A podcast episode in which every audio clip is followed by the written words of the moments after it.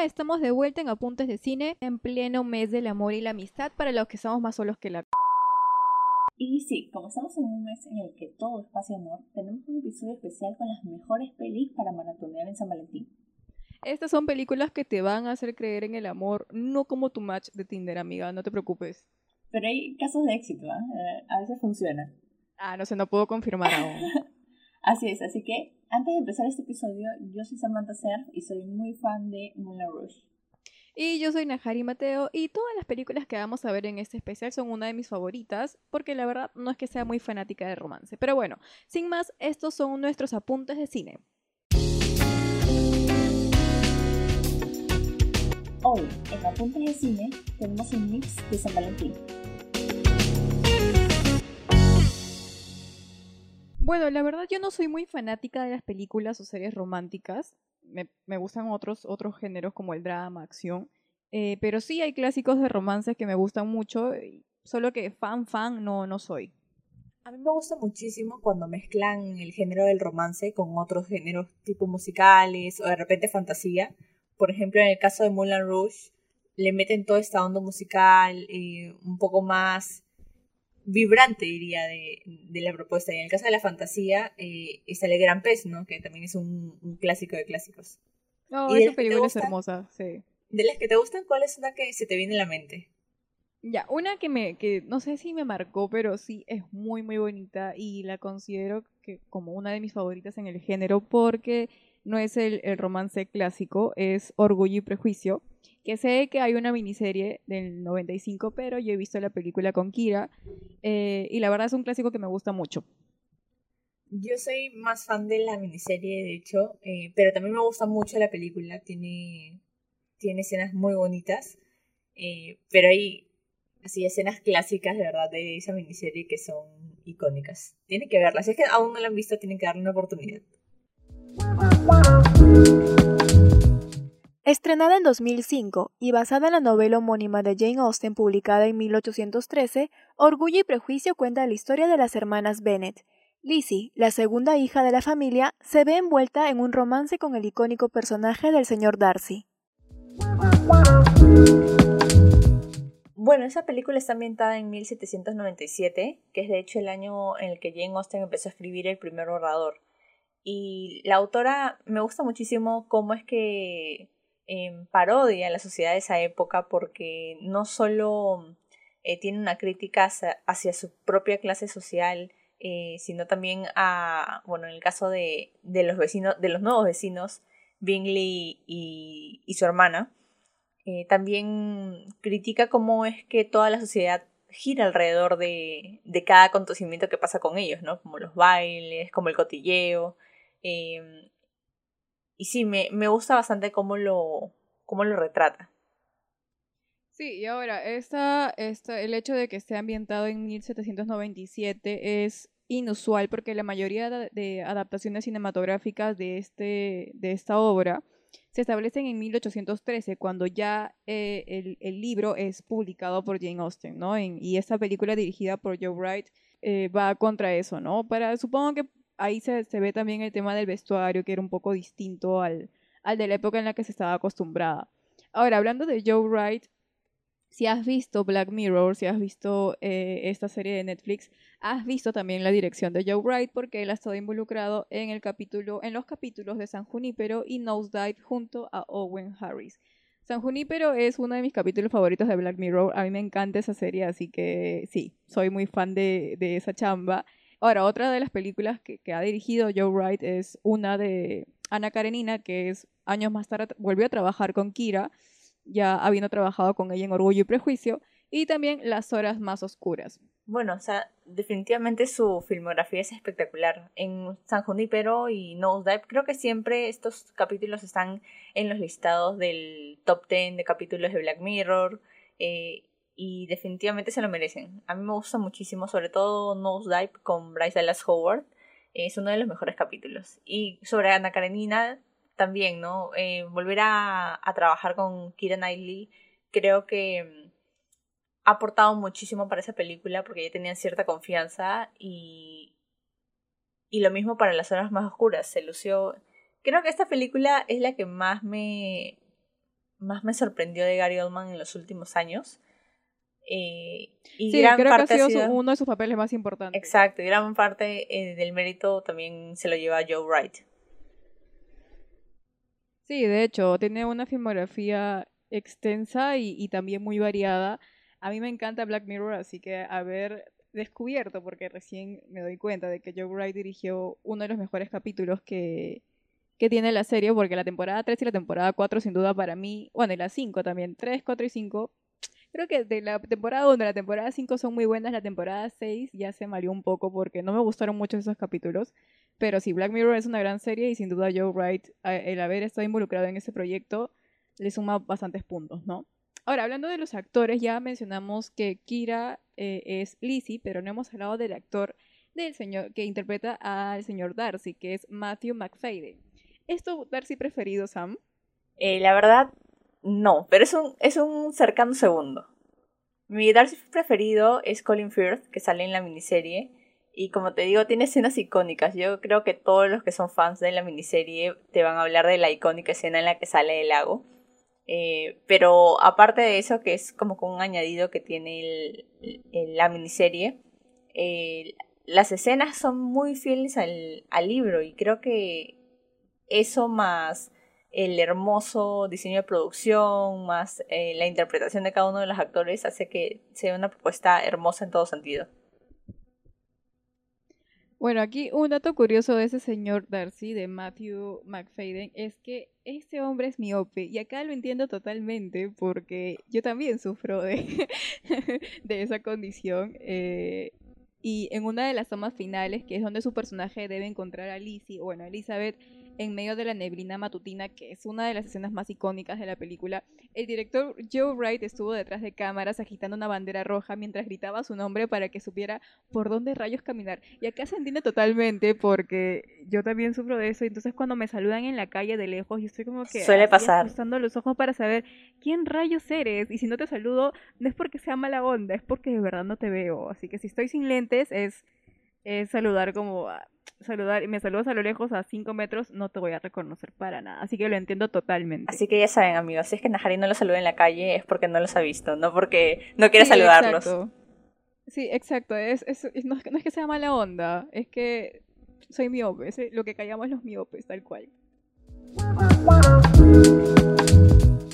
Joe Wright no estaba inicialmente interesado en que Kira Knightley interpretara a Elizabeth. Creía que era demasiado atractiva. Cambió de opinión al conocerla y decidió que su actitud poco femenina sería perfecta para el papel. Bueno, yo no me imagino a otra actriz interpretando el papel de Lizzie, la verdad. A mí me gustó mucho la interpretación de Kira Knightley y tal cual la actitud poco femenina característica de la actriz ayudó bastante a la construcción de este personaje y a destacar el tipo de romance que mantenían eh, eh, Elizabeth y el señor Darcy. A mí me gusta bastante la interpretación que hace Jennifer Aile en la miniserie, pero de verdad Kira se luce en este personaje. Es su película y, y realmente lo hace demasiado bien. Yo creo que es porque también vino de un background en el que ya tiene experiencia con el romance, entonces eso le permite un poco canalizar todo lo que todo lo que dicen películas como Realmente Amor. Eh, y bueno, luego vendría otra historia también de, de época con Ana Karenina, ¿no? Que, en la que vuelve a trabajar con Joe Wright. Sí, tal cual. Ana Karenina viene años después de Orgullo y Prejuicio y también trabaja junto a Joe Wright. Acá lo curioso es que, claro, hemos visto a, a Liz, a Lizzie, perdón, a, a Kira en distintos papeles, ¿no? Tanto de romance como acción, en, acción fantasía en Piratas del Caribe. Y justo ella venía de filmar eh, la película Domino cuando hizo Orgullo y Prejuicio. Entonces, en esta película, en Orgullo y Prejuicio, se trata de ocultar todo lo posible la apariencia de los brazos de Kira porque como sabemos, Domino es una película de, acción y ahí la actriz tenía los músculos bastante marcados a diferencia de los míos. Entonces, esta apariencia era totalmente contraria a la de Elizabeth, ¿no? Porque si bien su personaje era poco femenino, por así decirlo, sí tenía rasgos femeninos. Entonces, iba en contra de lo que, de lo que hacía o de cómo lucía el personaje. Y otro dato curioso es que con Orgullo y Prejuicio es que Kira es nominada al Oscar como mejor actriz. No ganó, pero bueno, estuvo nominada, ¿no? Y bueno, sumando los datos curiosos, de hecho se dice que Joe Wright específicamente instruyó a Kira Knightley para que nunca hiciera pucheros durante la película. Sin embargo, hay una escena en la que lo hace, pero fue rodada sin la presencia del director. No recuerdo esa escena, la verdad, no, no me he dado cuenta de esa escena. La voy a volver a ver para saber en qué escena, en qué minuto exactamente hace el puchero, porque no me acuerdo. Sí, yo también tengo que, tengo que analizar frame por frame para ver en qué escena sucede eso. Sí, tal cual, pero sin duda igual Kira Knightley es una gran actriz, tiene películas variadas. Una de sus películas, una de sus películas que son mis favoritas es eh, Realmente Amor. Eh, me gusta mucho porque mezcla lo que es comedia con romance. Entonces, cuando es así, sí lo puedo tolerar, ¿no? Pero así películas románticas netamente así melosas, mm, no tanto. Bueno, y también tenemos Piratas del Caribe, ¿no? Donde también hay acción, comedia. Creo que ahí también el personaje que hace Kiras eh, se lo usa bastante bien. Sí, eh, también su personaje también se llama Elizabeth, así que eh, tiene, tiene un fetiche ahí con el nombre Elizabeth, creo. Pero Piratas del Caribe, las tres primeras, que son en las que aparece justamente Kira, son muy buenas. De ahí, desde la cuarta, ya no lo con... Yo me quedo con las dos primeras. La última, la, tercera me gustó bastante, ¿ah? la tercera me gustó bastante, eh, pero ya desde la cuarta para, para adelante ya no, no. Desde que apareció Penélope Cruz, y eso que me gusta mucho Penélope Cruz, pero desde que apareció Penélope Cruz en la franquicia, mm, no sé, ya, ya le perdí el, el hilo, no me gustó mucho, la verdad. Pero bueno, para gustos y colores. Rosamund Pike fue la primera elección del director Joe Wright para el papel de Jane. Ella rechazó el papel de Rita Skeeter en Harry Potter y el Cáliz de Fuego para hacer esta película. Creo que la interpretación de Rosamund Pike es muy asociada al papel de Jane porque muestra esa um, delicadeza, esa timidez em, a la perfección. Y no solo cuando está ella sola, sino también cuando interactúa con Elizabeth eh, o incluso cuando está con, con Bingley. Esa, esa relación entre Bingley y Jane me parece demasiado adorable. Siempre me ha parecido la mejor pareja de toda la historia porque Darcy me parece un poco mmm, toxic. Pero, pero sí, eh, Jane y Bingley me, parecen adorables. Y Rosamund obviamente es demasiado talentosa. Eh, de hecho, de hecho, más adelante vamos a hablar de otra película que protagoniza ella. y estamos hablando de Perdida. Película. Que estuvo. Sí, de verdad. De verdad es un peliculón. Y estuvo nominada al Oscar, de hecho, por ese papel em, en la categoría de mejor actriz. Sí, creo que Perdida es una de las mejores películas y es un papel icónico de Rosemont porque. No, Dios, o sea, esa película es increíble. Eh, la forma en la que presentan a, a, Amy, que es el personaje que interpreta a Rosemont Pike, es wow, no sé, o sea, vamos a tener que hablar nuevamente de Perdida en otro capítulo, este, porque sin duda es un gran romance tóxico, es épico en, en el género. Em, y sí, lamentablemente creo que no ganó como el Oscar a Mejor Actriz, pero su interpretación sin duda fue increíble y es uno de los mejores papeles que la actriz ha desempeñado. Otro dato curioso de justo ya hablando de Jane con el señor Bingley en Orgullo y Prejuicio, es que la escena en la que el señor Bingley ensaya, eh, ensaya para proponerle matrimonio a, a, Jane fue improvisada. O sea, inicialmente iba a ser mucho más corta, pero Simon Woods, que es el actor que interpreta o que da vida al señor Bingley, fue tan, fue tan bueno que, que la escena se alargó. Así que sí, gracias al talento de Simon Woods tenemos esa escena súper tierna en la que está Bingley con Darcy ensayando para proponerle matrimonio a la dulce Jane. Bueno, Darcy tenía que hacer algo para arreglar la situación, ¿no? Él metió la pata hasta el fondo y, y luego ya tenía que, que darse cuenta, ¿no? Que que Bingley, su mejor amigo, y Jane eran el uno para el otro. Sí, Creo era obvio para los ojos de todos. Sí, sí, los dos eran, eran como almas gemelas, así que sí, de hecho tenían que terminar juntos y bueno, Darcy, no sé si, si lo calificaría como tóxico, quizás sí, quizás sí, quizás sí.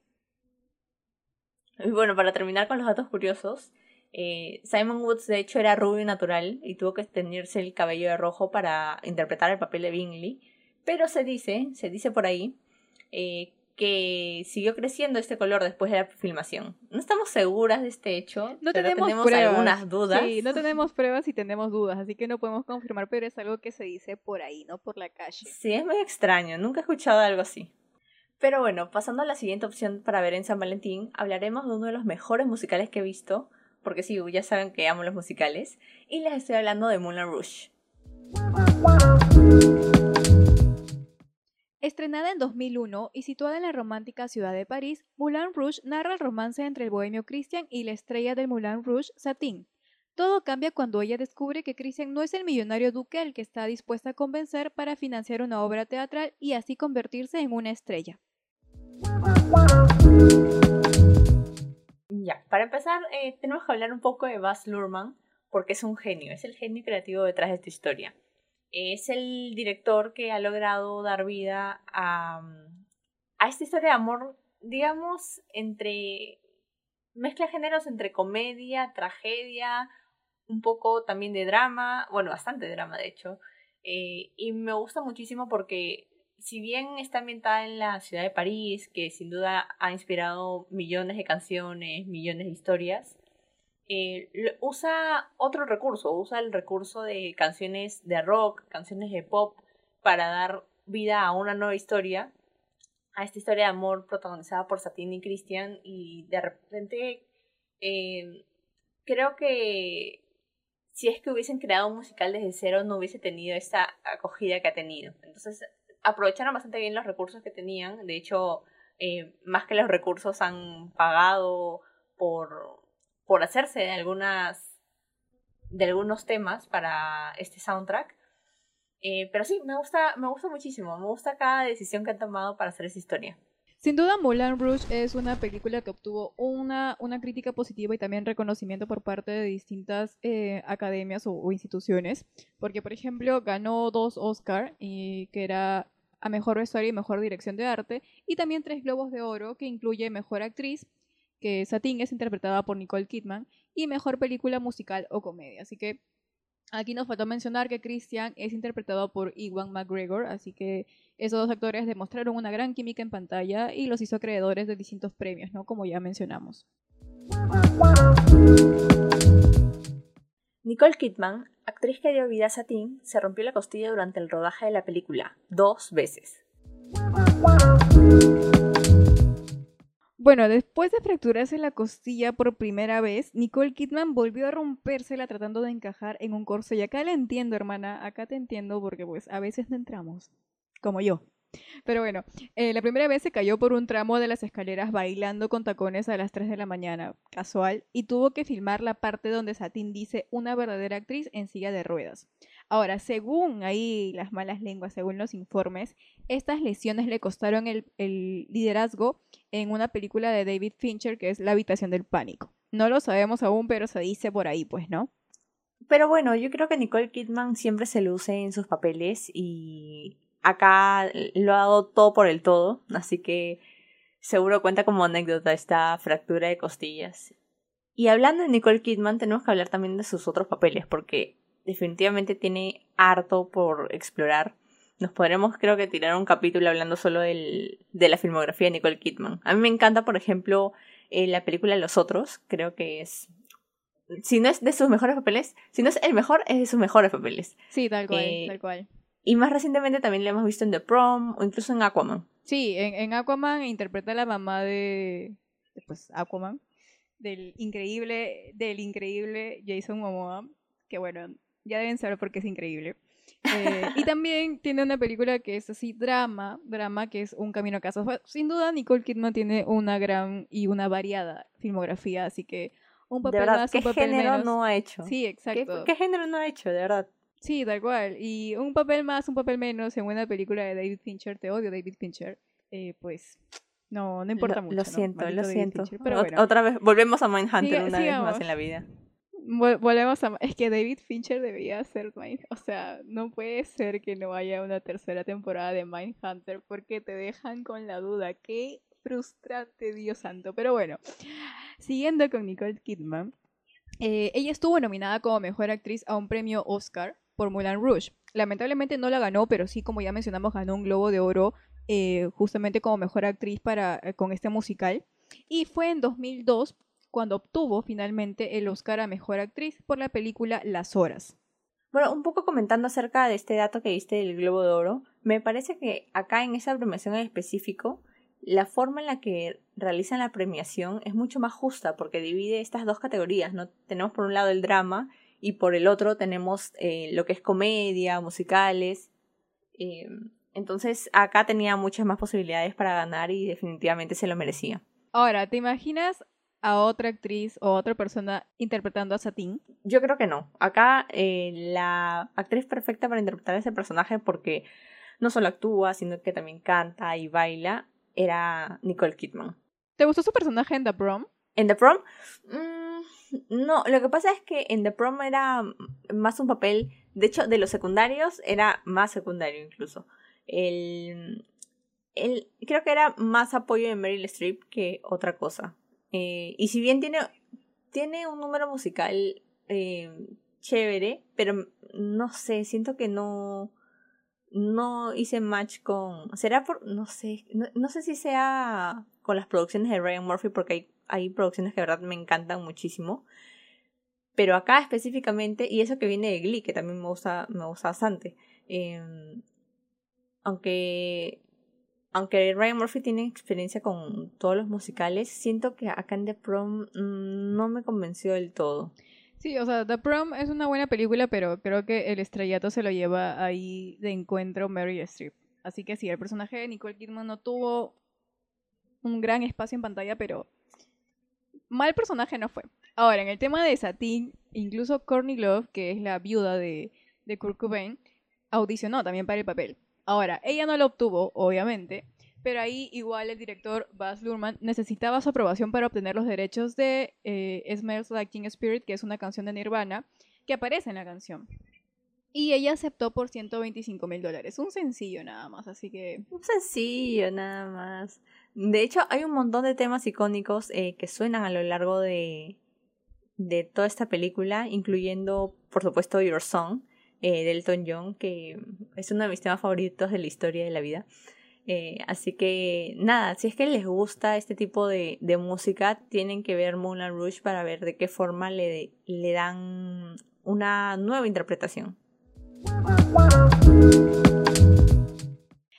Si bien Iwan McGregor fue elegido para interpretar a Christian en la película, actores como Heath Ledger y Jake Gyllenhaal también fueron considerados para este papel. Bueno, yo creo que todo ha calzado a la perfección, porque Jake Gyllenhaal eh, hubiese, de repente hubiese tenido problemas para grabar Donnie Darko si es que formaba parte de esta película. Moulin Rouge se grabó entre fines del 99 y mediados del 2000, y Donnie Darko también se grabó en el 2000, así que de repente por ahí tenía algún conflicto, y bueno, de repente era una gran opción porque eh, eh, no sé si, si se sabe esto, pero él es capaz de cantar obras de, de Sondheim, que es un compositor de Broadway súper reconocido pero sí, necesitamos Donnie Darko en la historia del cine, así que mm, ha, ha sido al final para bien esa, que no hayan aceptado a, a Hall. Sí, y por otro lado, también hablando de Heath Ledger, que era otro actor que estaba cantado para este rol, él también era un cantante muy capaz, eso ya lo conocimos en 10 cosas que odio sobre ti, su icónica escena en las escaleras, eh, pero se lo consideró demasiado joven para interpretar el papel junto a Kidman, ¿no? Entonces no le iba a dar Ahora, viéndolo desde un punto estético, no le iba a dar ese aspecto de, juventud a Nicole Kidman si es que su, su coestrella lucía mucho más joven que él, así que... Eh, y quizás la química no iba a ser la misma, ¿no? Eh, así que felizmente quien obtuvo el papel finalmente fue Iwan McGregor y creo que también fue un acierto, ¿no? Para la película. Sí, definitivamente. Ha sido creo que un buen match eh, la historia que protagonizan los dos. Y bueno, también estaba la posibilidad de que ficharan a Leonardo DiCaprio, que quería ser de Christian, pero el problema con él era que no podía cantar. Y Baz Luhrmann, que ya había forjado una fuerte relación con él en el set de Romeo y Julieta del 96, em, lo consideró brevemente. Digamos que hizo una pequeña audición em, en la que después de hacer uso de un un piano, dijeron ya, ahí nomás. Yo creo que tú sabes un poquito mejor esta historia, Najari. ¿Por, qué no, no, la cuentas? Sí, lo que pasó entre DiCaprio y Lurman fue que DiCaprio bien chévere, pues no, dijo, bueno, ya hemos tenido una amistad chévere en Romeo y Julieta. Así que, ¿por qué no? ¿Por qué no intentarlo? Entonces, intentaron cantar una... Yo lo exacto. Intentaron cantar una canción juntos, eh, que era Lean on Me, creo. Eh, y cuando Leonardo intentó alcanzar la nota más alta de la canción, Lurman lo vio y le dijo, sí, ¿sabes qué, Cholo? Creo que esta conversación no debe continuar. Y ya con eso le dijo que como que, mira, ¿sabes qué, papi? Yo sé que tienes papeles icónicos, pero aquí no es. Por, los musicales no son lo tuyo. Tú sigue nomás. y vas a llegar al, renacido. Así que sigue nomás, sigue tu camino. Ahora, Leonardo DiCaprio tampoco le hacen falta papeles, ¿no? Porque tiene películas icónicas desde El Gran Gatsby, Romeo y Julieta, Titanic, El Renacido, El, Lobo de Wall Street. O sea, tiene un repertorio de películas increíble que pues, El Aviador. Eh, la Isla Siniestra, wow. O sea, nos podemos pasar dos horas hablando de la filmografía de Leonardo DiCaprio porque es icónico este hombre. Así que un papel más, un papel menos, no, no le hace daño, ¿no? Claro, y aparte, de repente acá no trabajaron juntos, eh, no volvieron a colaborar, pero años después haría Baz Luhrmann El Gran Gatsby, que protagoniza justamente Leonardo DiCaprio. Sí, y en el Gran Gatsby ahí tú puedes ver el tema del vestuario que creo que a bueno, cualquier director no, pero Lurman es bien detallista con el tema del vestuario porque justamente el vestuario em, en Moulin Rouge ganó un Oscar, se hizo creador de un Oscar, y también en el Gran Gatsby ves una, una gran variedad y, elegancia en los diseños de, vestuario que viste cada personaje, sobre todo en las fiestas icónicas del señor, del señor Gatsby. Estoy maleada con el señor Darcy, de Gatsby. Entonces, eh, sí, sin duda El Gran Gatsby es una de las mejores películas de DiCaprio y en la que vuelve a trabajar también con Lurman, ¿no? Y ahora nos mudamos un ratito a Prime Video, que no sé por qué no es muy popular, acá todos son Netflix y Disney Plus, pero bueno, nos vamos a Prime Video para ver una película hermosa que se robó el corazón de muchos. Sí, gente, estoy hablando de Love Rosie. Dirigida por Christian Dieter y basada en la novela Donde termina el arco iris, Love Rosie cuenta la historia de Rosie y Alex, dos mejores amigos que van explorando sus sentimientos el uno por el otro, pero será muy tarde cuando ellos se den cuenta finalmente qué es lo que sienten. Bueno, Love Rosie es una de mis películas favoritas en cuanto a romance eh, nos referimos. Y ahora, hay que hablar acá de la química entre ambos actores. Rosie es interpretada por Lily Collins, a quien ya hemos visto en otras películas como The Blind Side con Julia Roberts, en Okja es un original de Netflix, en Mirror Mirror con Julia Roberts. Y recientemente su serie que a mí no me gustó, la verdad no estoy muy llamada para verla, pero tiene una serie que es Emily en París, también original de Netflix. Y por otro lado tenemos al hermoso Sam Claflin, que tiene un apellido súper extraño, pero igual lo amo, a quien conocí originalmente con The Hunger Games con su icónico personaje de Finnick. Y bueno, y también ha tenido películas románticas como Me Before You y recientemente Inola Holmes con, eh, compartiendo escenario, por así decirlo, con el papacito de Henry Cavill y la hermosa Millie, Millie Bobby Brown. Sí, a mí también me encantan cómo cómo tiene esta conexión en pantalla, aunque de hecho em, fue muy poco el, tiempo que tuvieron juntos, pero mm, creo que cada uno venía así de tener bastante experiencia en, temas de, romance, de comedia, eso ha aportado definitivamente para Love Rosie. Bueno, en el caso de Lily Collins, no sé si es que sepan que es hija de, Phil Collins, del compositor Phil Collins, que nos ha regalado temas icónicos como el soundtrack de, de Tarzán. Temazos, temazos. Y también, también está en una de las mejores películas de Disney, pero lamentablemente es no es muy valorada, que es Tierra de Osos. Phil Collins también está presente en esa película con un temazo de que sepa el mundo que en marcha estoy. Ya, ese temazo también lo hizo Phil Collins. Sí, de verdad, es un genio. El talento se hereda, el talento se hereda. Sí, eso ya es genética, ya. Genética, genética. Y bueno, Sam Claflin, que como dijo Nahari, aparece en The Hunger Games, en la segunda peli en, Llamas, eh, donde hace Finnick, y justo quería comentar eh, toda esta época en la que los fans, los tributos, yo en, esa época era, me consideraba tributo así de corazón. Ah, la verdad eh, se hacía llamar así, ¿no? ¿Verdad? Ya me acordé. Sí, yo tenía una, una página de Facebook que era dedicada a los Juegos del Hambre. Y seguíamos. Sí me acuerdo, sí me acuerdo. seguíamos eh, día tras día la, todas las novedades del casting y la gente estaba demasiado hypeada por saber quién iba a ser de Finnick, porque obviamente era un personaje en, en el libro que era todo un, sex symbol, era súper carismático, pero al final también es parte importante de la revolución en Sinsajo.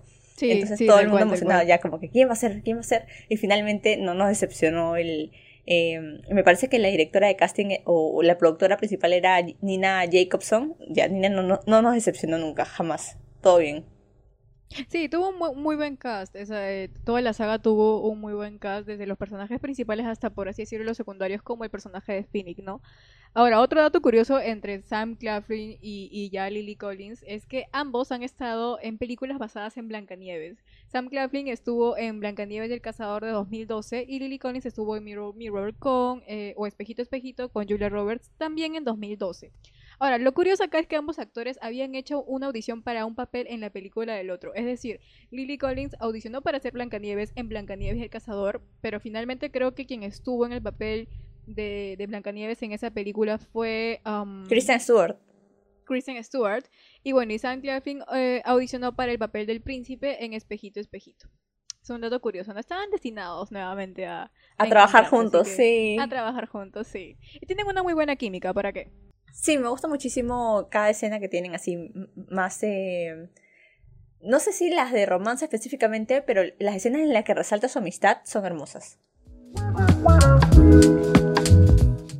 La escena en la que Rosie y Alex están acostados en la cama de Rosie con la bebé Katie no se planeó originalmente.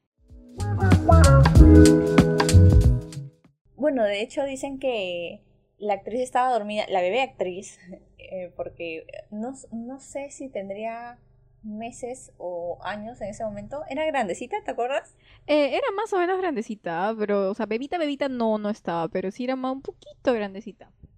Es que no sé muy, no sé muy diferenciar muy bien entre bebés porque no sé nada de bebés, pero bueno, era una bebé. Por dos, por dos. ya, bueno, era una bebé. Estaba dormida en el set y Lily Collins y Sam estaban, bueno, en la cama con ella, esperando mientras descansaban, ¿no? Entonces el director Christian Dieter decidió improvisar un poco y ponerlo en la película. Creo que a veces estas escenas improvisadas salen mucho mejor porque le dan cierto aire de naturalidad. Sí, tal cual. Justo también Christian Dieter permitió que Lily Collins y Sam improvisaran la escena en la que Rosie y Alex caminan por las calles de Boston después de su salida nocturna. Y esta sin duda es una de las mejores escenas porque muestran ese lado, esa amistad que mantienen los personajes. Y bueno, ahí se ve la química de ambos actores en, en escena, en pantalla. Y, y sin duda es una de las mejores escenas de la película. Como si han visto esta película saben que hay escenas muy frustrantes, pero también hay escenas muy bonitas, ¿no? Como esta, justamente esta en, en la que caminan los dos juntos.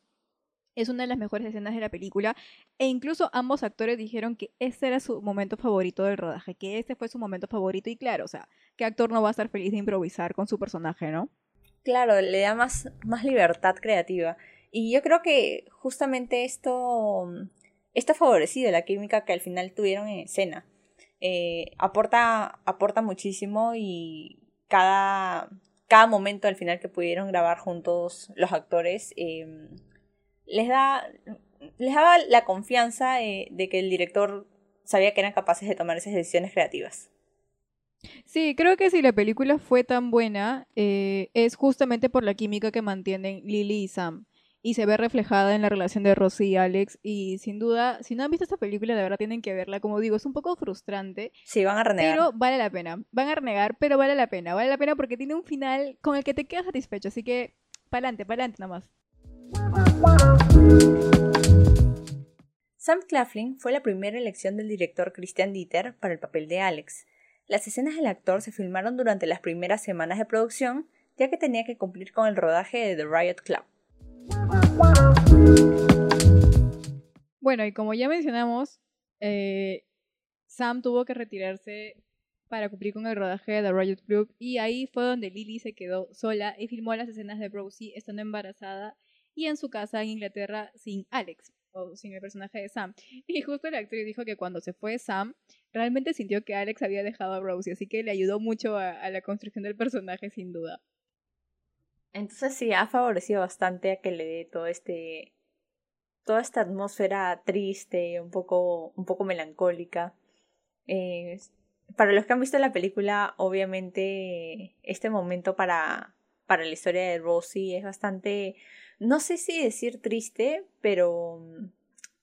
Es, es difícil, es, difícil. Sí, es, es, un momento complicado para ella y obviamente eh, más aún considerando todas las decisiones que, que no pudo tomar. Toda, o sea, o todas las oportunidades que al final no tomó, ¿no?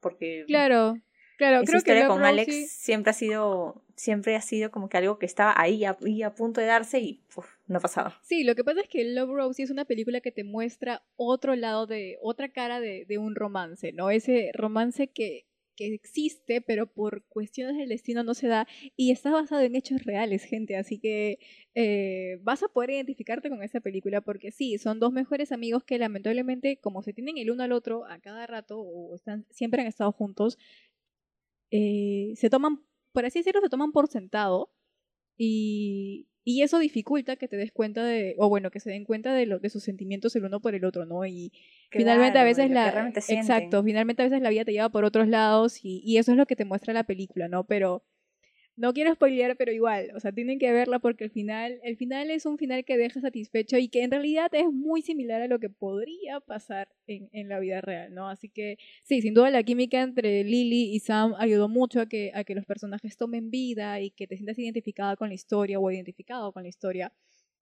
Eh, y sin duda es una película que sí o sí tienes que ver en San Valentín con tu casi algo, o con tu novio, con tu novia, o con tus novios, o como amigas, porque bueno, pues no también hay que, hay que disfrutar la amistad, pero bueno. Eh, sí, sin duda Love Rose es una muy buena película y la puedes encontrar en Prime Video. Bueno, y aquí yo me sale un poquito del guion porque se me acaba de ocurrir algo, pero es que creo que también la historia de, de Alex y Rosie se da porque um, siempre está ese tema, ¿no? De, repente no funciona con un amigo, entonces um, prefiero mantener la amistad. Claro. ¿Qué opinas tú? Claro, hay... yo creo que sí, pues, ¿no? A veces... Eh, estás en esa situación. No me ha pasado. No, no, a, mí, pasado, no pero... a, mí, no me ha pasado.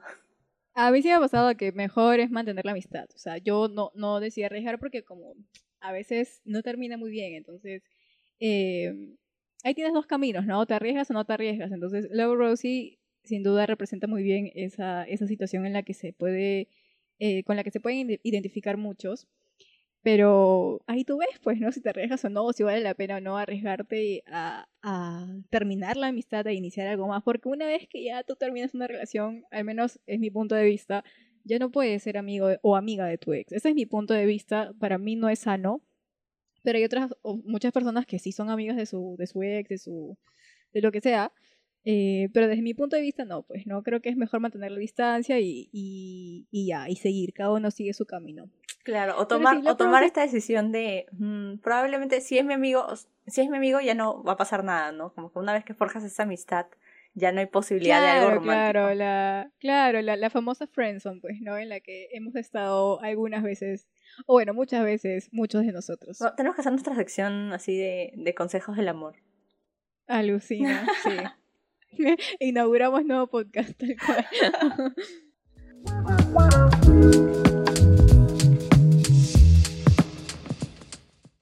Bueno, y ahora pasamos a las opciones para ver si estás soltera pero no sola, o quizás soltera y sola, pero bueno, sea como sea, aquí te recomendamos algunas opciones para ver con tus amigas, con tu casi algo, con tu casi nada, con tu peor es nada, o sola si te agarro la depre, la de prenderla. Dale, Sam, ¿qué recomiendas para ver en este San Valentín? Bueno, yo tengo que empezar con una recomendación de Netflix que se llama Your Name. Es perfecta para todos los que son fans del anime y también de estas historias de amor que tienen cierta mística, digamos. Sigue la historia de dos jóvenes, cada uno viene de, lugares muy diferentes entre sí. La chica viene de un pueblo, en cierta, cierta época, digamos que no hace mucho match horario con, con el otro joven que viene de una ciudad, pero de alguna forma sus historias se van a entrecruzar y de verdad es una... Me parece que es una de las mejores historias de, de animación que ha habido en los últimos años. Sí, libera tu lado otaku, no tengas paltas. O sea, todos tenemos un lado otaku porque todos hemos visto Digimon, Supercampeones, Pokémon, etcétera. Y si has visto Dragon Ball, eres otaku porque también es un anime. Así que libera tu lado otaku y mira Your Name en Netflix. Siguiendo con Netflix, yo también tengo una super serie para recomendar ahí que es probablemente una de mis favoritas. Si te gusta el humor negro, el sarcasmo, la comedia un poquito oscura, sí o sí te va a gustar The End of the Fucking World. Es una serie original de Netflix que se estrenó en 2017. Y sin duda es una de las mejores porque si eres un anti-San Valentín así un poquito como que dark, sí o sí te va a gustar porque esta cuenta del romance un poquito oscuro entre los protagonistas, que son James y Alisa. James se califica a sí mismo como un psicópata y Alisa es una chica que está en esa etapa en la que odia a todo el mundo. Ambos tienen una historia como que un background un poco oscuro. En su niñez, pero la, la serie se, se, enfoca en narrar las aventuras que ambos tienen juntos, ¿no? Porque Alisa se enamora de James y James con el tiempo como que ahí le va entrando también. Es una historia muy chévere, tiene de todo, tiene romance oscuro, tiene bromas oscuras, tiene humor negro, es genial, es simplemente genial. Si te gusta ese tipo de, de producciones, tienes que ver sí o sí The End of the Fucking World que está disponible en Netflix. Tiene dos temporadas, así como para que hagas maratón solita con tus amigas o, con tu casi algo, como sea, eh, el 14 de febrero, así que ya sabes, ya tienes un plan.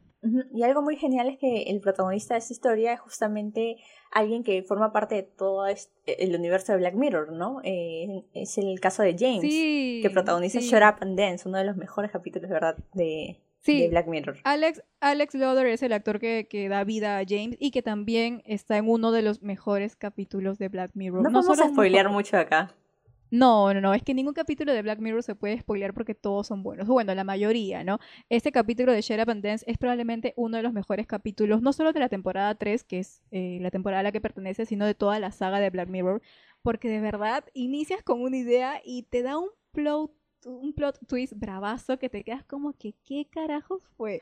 Increíble. Y el protagonista es Alex Loder, quien también da vida a James, el protagonista de, de The End of the Fucking World. Así que sí, tremendo, tremendo actor, tremendo actor. Y continuando con las recomendaciones de Netflix, también tenemos que hablar de una propuesta que mezcla lo mejor de la comedia con el romance.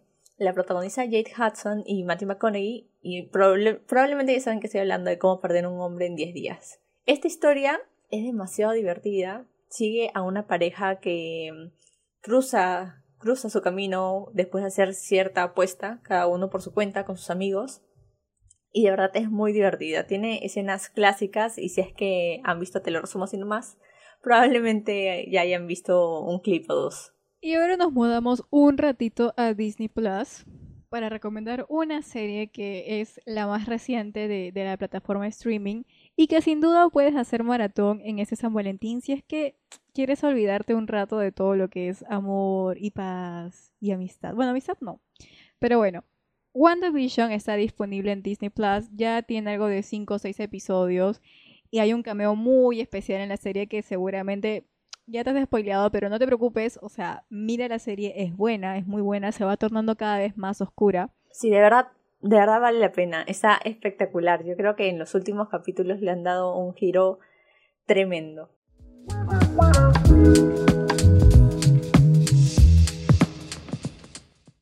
Y bueno, gente, esto ha sido todo por hoy. Estos han sido nuestros apuntes de cine sobre las diversas películas de que hemos hablado, como Orgullo y Prejuicio, Moulin Rouge, Love Rosie y algunas series que te hemos recomendado para este día tan especial y tan bonito para todos. Si crees que nos faltó algún apunte de cine de lo que ya mencionamos o tienes tus propios apuntes de cine, ya sabes que nos puedes escribir. Sí, estamos en todas las redes sociales. Nos pueden buscar en Facebook e Instagram como Apuntes de Cine y en Twitter como Cineapuntes.